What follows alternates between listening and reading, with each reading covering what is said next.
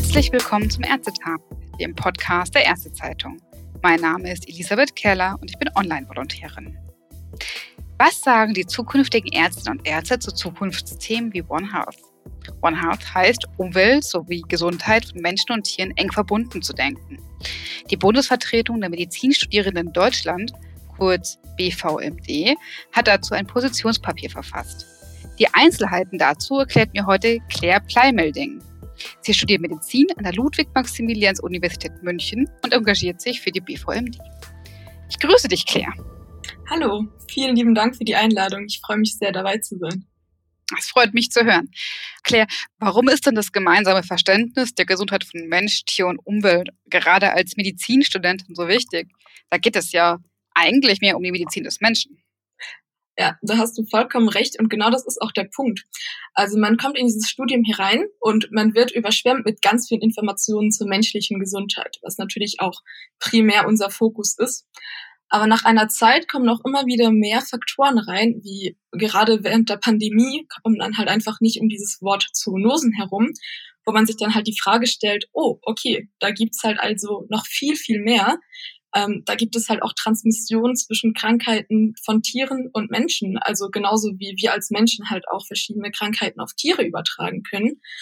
Und daraufhin haben wir uns immer mehr mit dieser Frage beschäftigt und daraufhin ist auch dieses Positionspapier entstanden, weil auch puncto Klimawandel und ganz viele andere Umweltfaktoren, unsere Luftverschmutzung, die dann auch dazu beiträgt, dass man zum Beispiel verschiedene Krankheiten wie COPD oder Asthma, da die Prävalenz auch einfach steigt, dass es ganz, ganz viel gibt, was da dahinter steckt. Und das hat, glaube ich, so das Interesse für dieses One Health-Thema besonders geweckt. Das kann ich mir gut vorstellen. Aber weil es ein Interesse weckt, das kann man sich ja auch zum Beispiel in der Freizeit engagieren.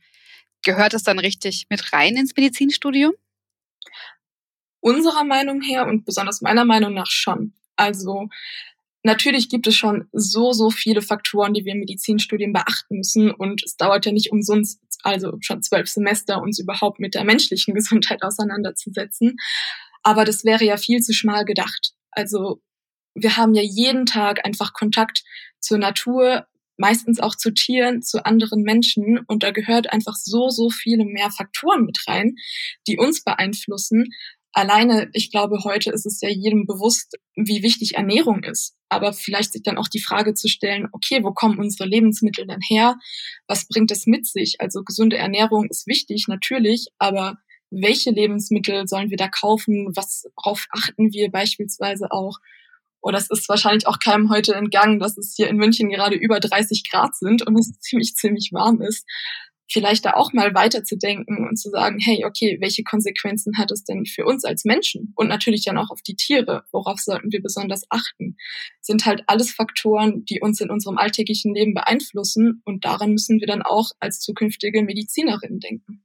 Aber gehen solche Themen wie Ernährung, Empfehlungen fürs Einkaufen nicht weit über die ärztlichen Kernkompetenzen hinaus und sind dann besser in den Händen anderer Berufsgruppen aufgehoben, zum Beispiel Ernährungsberatern? Dann müssen wir ja auch dran denken, dass es einen Ärztemangel gibt. Ja, natürlich. Also man kann wahrscheinlich nicht jede Person für dieses Thema so enorm begeistern, wie wir oder die anderen Menschen in unserer Arbeitsgruppe das sind. Man kann auch genauso sagen, okay, Höhenmedizin, Tropenmedizin, das sind alles andere Dinge, die enorm wichtig sind und die sollten genauso einen Stellenwert haben. Aber gerade Dinge wie unsere Umwelt, also Klima oder auch die Ernährungsfrage, das sind halt einfach Themen, um die kommt man nicht drum rum. Das gehört zu unserem täglichen Leben dazu.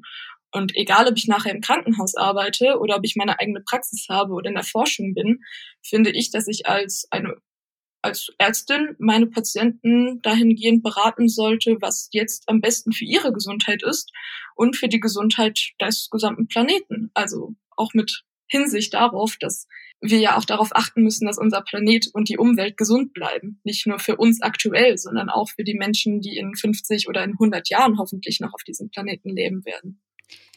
Das kann ich gut verstehen. Aber auch da würde ich denken, dass ähm, wir dann nicht davon ausgehen können, dass Ärzte das alleine stimmen. Ein Vorschlag aus dem Positionspapier ist ja auch ähm, ein neues Gremium für One Health, wie es das in der Schweiz schon gibt. Dort kommen unter anderem staatliche VertreterInnen aus Landwirtschaft, Umwelt, Veterinärwesen und Lebensmittelsicherheit zusammen. Für so ein neues Gremium spricht sich die BVMD im Positionspapier ja aus. Setzt ihr dann nicht schon auf die Zusammenarbeit mit anderen Berufsgruppen? Doch, auf jeden Fall. Also da gebe ich dir vollkommen recht. Ich glaube, das wäre auch vollkommen absurd zu erwarten, dass wir als zukünftige Medizinerinnen da das gesamte Spektrum abdecken können. Also wenn man sich ja auch mit One Health, Planetary Health oder diesen globalen Gesundheitskonzepten auseinandersetzt, gibt es einfach so enorm viele Faktoren, die da reinspielen. Und da kann man sich natürlich auch zwei, drei Sachen rauspicken, für die man sich besonders interessiert, aber es wäre unmöglich, also eine enorme Aufgabe, sich um alles zu kümmern. Und da kommt dann genau dieser Vorschlag eines One Health Gremiums zum Beispiel ins Spiel oder auch einfach mehr interprofessioneller Austausch, interdisziplinärer Austausch, wo man halt sagt, okay, unsere Kernkompetenz ist es ja eigentlich, uns um die Gesundheit der Menschen zu kümmern. Aber deswegen können wir uns ja nicht auch gleichzeitig mit der Gesundheit von Tieren und der Umwelt auseinandersetzen. Aber da es so viele Überschneidungen gibt, sollte man schon an einem Tisch zusammensetzen und sagen, hey, okay, das sind deine Kernkompetenzen, das sind eure Schwerpunkte.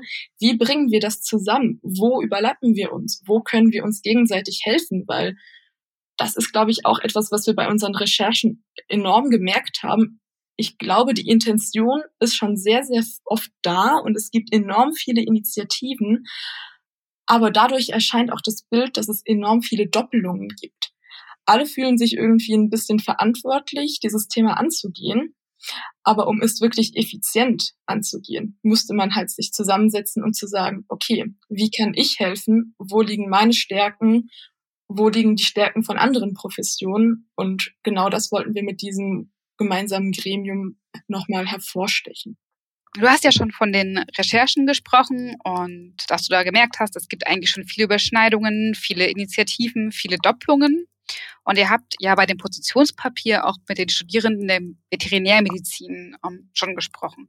Was sind denn so konkrete Ansätze, wo es vielleicht auch schon Doppelungen gibt, wo es Ansätze gibt, die man dann vertiefen könnte?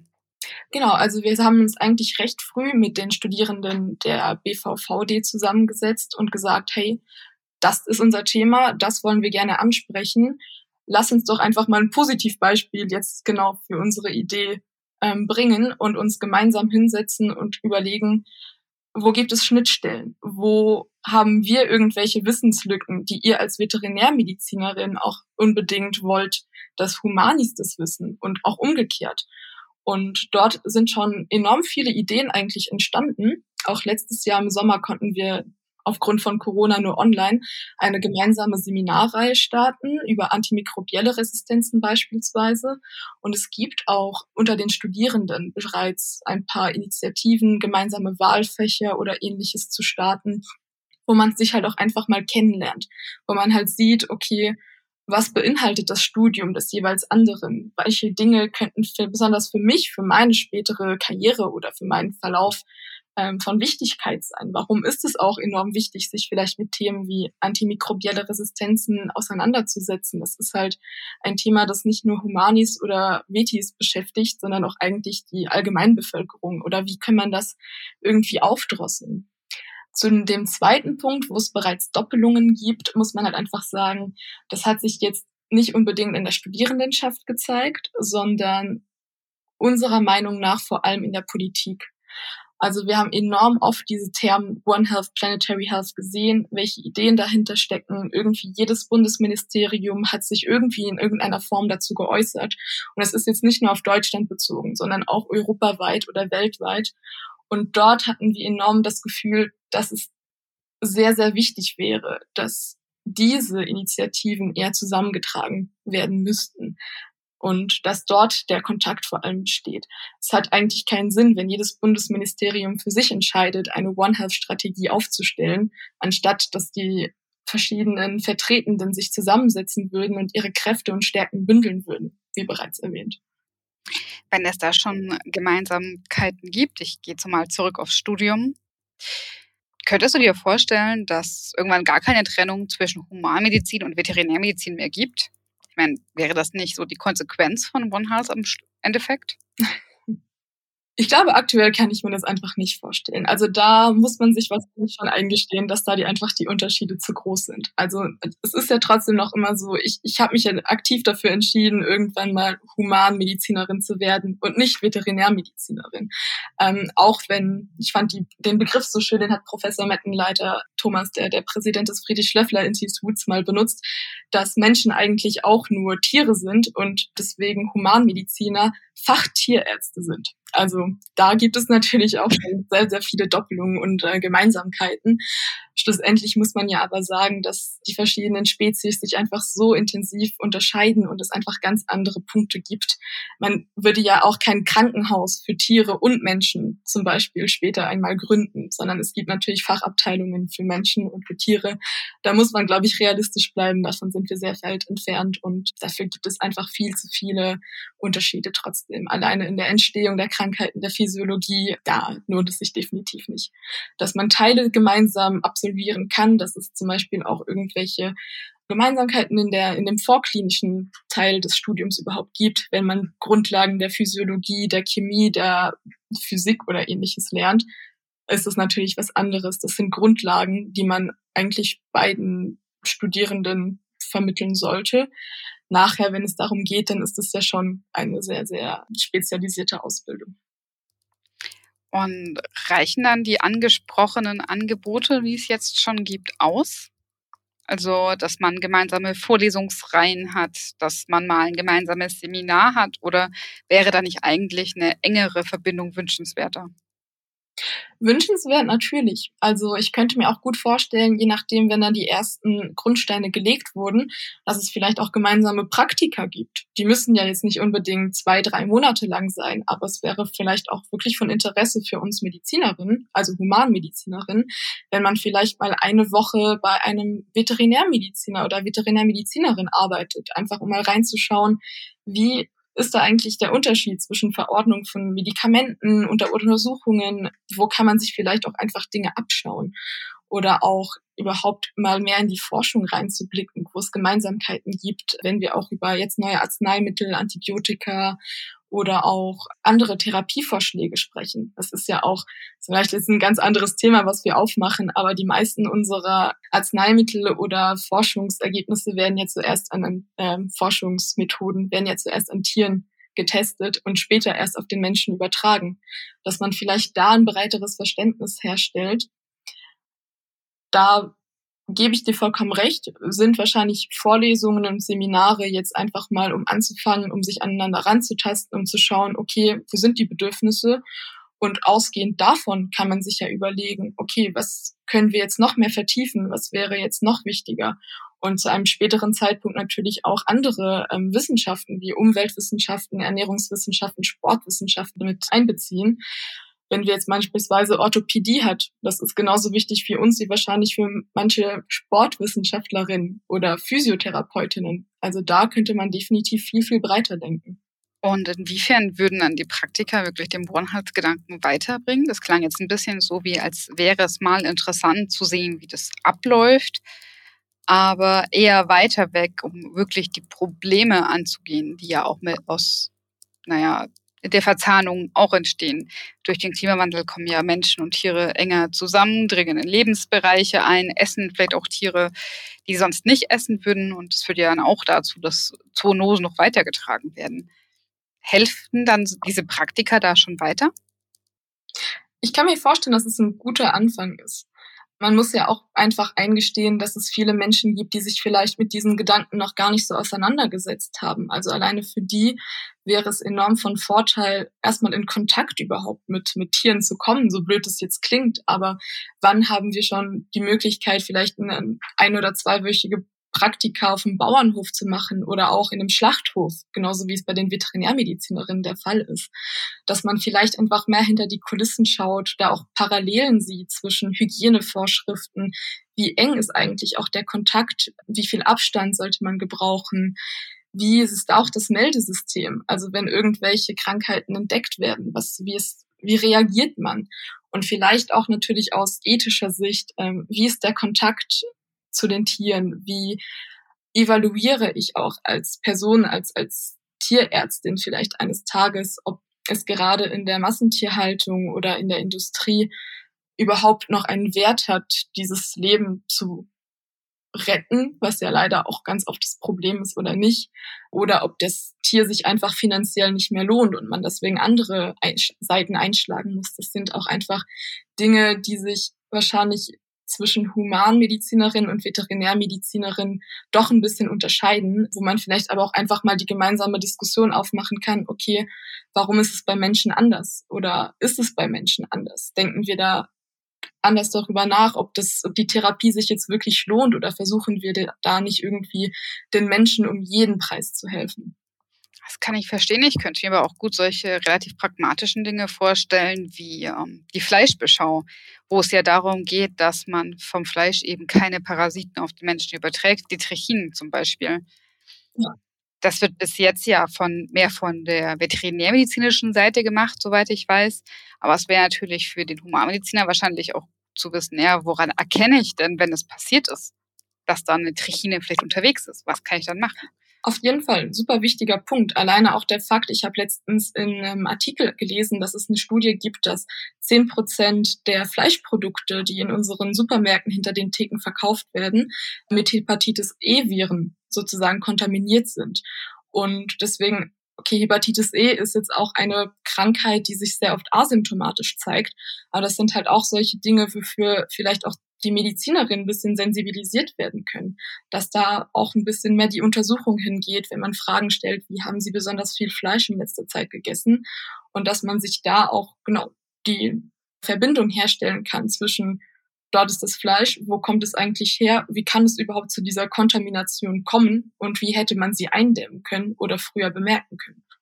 Ja, da ist ja auch ein Punkt, dass die Allgemeinmediziner auf dem Land, sag ich mal, seltener werden, wo ja doch mehr Tierkontakte, zumindest im klassischen Sinne, passieren, wenn wir jetzt nicht an äh, Ratten zum Beispiel denken. da ähm, habe ich zum Beispiel gehört, dass es eine Umfrage gab unter Medizinern und Stakeholdern dazu, unter welchen Bedingungen eigentlich Kuhfieber bei Tieren vorkommt und dass das bei den Humanmedizinern gar nicht so bekannt ist. Das wäre ja dann auch so ein Punkt, wo es schon relativ nah an die praktische Umsetzung geht. Aber wenn wir gerade weniger Landärzte bekommen, sag ich mal, ist dann ja nicht schon das Problem, dass ein anderer, der sich denkt, na ja, ich gehe ins Krankenhaus, wann sehe ich denn jemanden mit Kuhfieber? Was interessiert ich mich jetzt dafür, dass es für den dann vollkommen fehlgeleitet ist, das noch mehr im Medizinstudium einzubringen?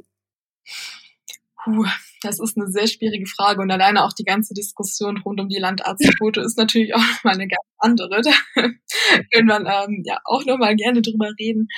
Aber es ist halt enorm schwierig. Also ich glaube, man muss sich ja auch einfach eingestehen, wir lernen enorm viel im Humanmedizinstudium und es ist auch einfach unmöglich, sich alles zu merken.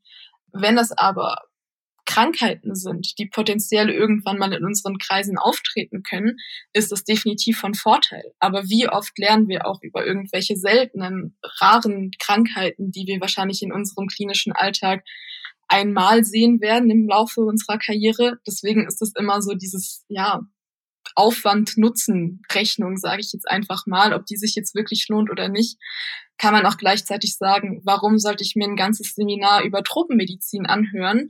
Es wird wahrscheinlich so, so selten sein, dass ich vielleicht irgendwelche Personen sehe, die eine sehr, sehr exotische Tropenkrankheit jetzt hier in Deutschland haben. Und trotzdem ist es interessant und wichtig. Naja, wenn du dir eine Stelle beim Tropenmedizininstitut suchst, bist du ja gerade diejenige, die die Betreffenden berät. Aber ist das nicht die erste Stelle, wo man überlegt, ob es sich für ein Menschenleben lohnt? Wenn wir gerade an die seltenen Krankheiten denken, da ist es ja ähnlich. Die eine Person, die sie dann hat und wo der Mediziner sich vielleicht aus dem Studium dran erinnert, dass etwas bei der Krankheit auftritt oder eben nicht auftritt, für die ist es dann entscheidend. Lohnt es sich nicht da schon? Und ist das nicht eben der Punkt, wo man sagen würde, bei einem Tier lohnt es sich dann eher nicht? Das ist auch definitiv. Also es ist äh, auch eine sehr, sehr schwierige Frage. Also ich glaube, ich, es ist auch so eine, eine Sache, wenn man im, im Studium sitzt und sich ganz dicke Bücher vor sich stapeln und man sich denkt, boah, brauche ich das irgendwann überhaupt mal.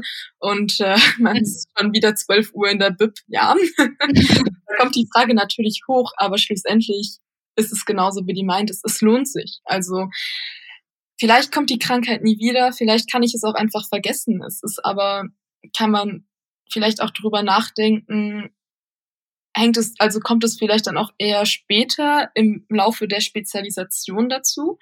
Wie du meintest, wenn ich weiß, dass ich vielleicht Allgemeinmedizinerin werden will und vielleicht sogar auf dem Land arbeite, wäre das für mich von höherer Bedeutung, sage ich es einfach mal, als wenn ich wahrscheinlich irgendwo im Klinikum mich besonders viel mit der Onkologie oder Strahlentherapie auseinandersetze das sind halt auch noch andere Dinge, dass es kommt im Laufe der Weiterbildung, der Ausbildung dazu, dass man wahrscheinlich da auch einfach unterscheiden kann, was ist jetzt besonders für meinen Facharzt wichtig oder was kann ich vielleicht getrost ein bisschen in den Hinterkopf verschieben. Bei welchen Spezialisierungen würdest du denken, dass One Health besonders zum Tragen kommt? Natürlich jetzt sehr schwierig zu sagen. Am liebsten würde ich natürlich jetzt sagen, eigentlich in allen Richtungen, weil es irgendwie für alle Fachrichtungen ja natürlich von Ausmaß ist. Ich glaube natürlich, dass man vermutlich als Allgemeinmedizinerin am öftesten Kontakt einfach hat, da die Leute direkt zu einem kommen und die Palette auch so, so breit ist, mit welchen Beschwerden die Menschen kommen. Genauso wie man halt auch immer darüber denkt, okay, wie genau muss ich jetzt auch meine Patientinnen vielleicht über die Folgen des Klimawandels aufklären, ähm, ist das natürlich so eine Sache. Aber als Radiologe sollte ich genauso gut Bescheid wissen, okay, dieses Bild eines Thorax und diese Lungenveränderungen können zum Beispiel durch die Luftverschmutzung provoziert werden, was auch super interessant für, für den natürlich ist. Und gleichzeitig ist es für die Geriater mega, mega wichtig, jetzt gerade bei diesen enorm hohen Temperaturen darüber aufzuklären, wie man sich am besten hydriert oder vor der, vor der Wärme schützt, das ist auch mega wichtig. Das ist natürlich auch für alle anderen Fachrichtungen auch wichtig. Deswegen kann ich das eigentlich gar nicht so pauschal sagen. Das kann ich gut verstehen. Dann kommen wir zu dem allgemeinen Schluss, dass allgemein der Allgemeinmediziner gefragt ist. Und ja, gibt es noch was, das du allen, die zuhörst, sagen willst? Oh. Ach, es ist sehr schwierig. Ich glaube, diese ganzen Themen von One Health, Planetary Health, die klingen immer so groß und ich glaube, man tendiert auch sehr dazu, es vielleicht ein bisschen abzuschieben und zu sagen, oh, man redet jetzt schon wieder über Klimawandel und das ist ja so ein negativer Aspekt. Aber wenn man sich ein bisschen damit beschäftigt und dahinter schaut, was alles kommt, natürlich ist es zurzeit ein bisschen niederschmetternd, dass man ganz viele negative Informationen auch aus den Medien entzieht und man sich denkt, okay, wo geht das alles hin? Aber man schöpft auch enorm viel positive Energie daraus, besonders wenn man sich ein bisschen mehr ähm, damit beschäftigt, jetzt auch bei den Recherchen zu diesem Positionspapier. Es gibt bereits so viele positive Ansätze und so viele Positivbeispiele, äh, dass Leute sich zusammensetzen, dass es mehr Austausch gibt, dass es mehr Kontakt zwischen den Professionen gibt. Das ist ein sehr, sehr schönes Gefühl zu sehen, dass es doch vorangeht und man sich nicht so ohnmächtig fühlt, sag ich mal. Das freut mich zu hören. Und vielen Dank für das informative Gespräch, Claire Pleimelding von der BVMD und allen, die zuhören, für ihr Interesse.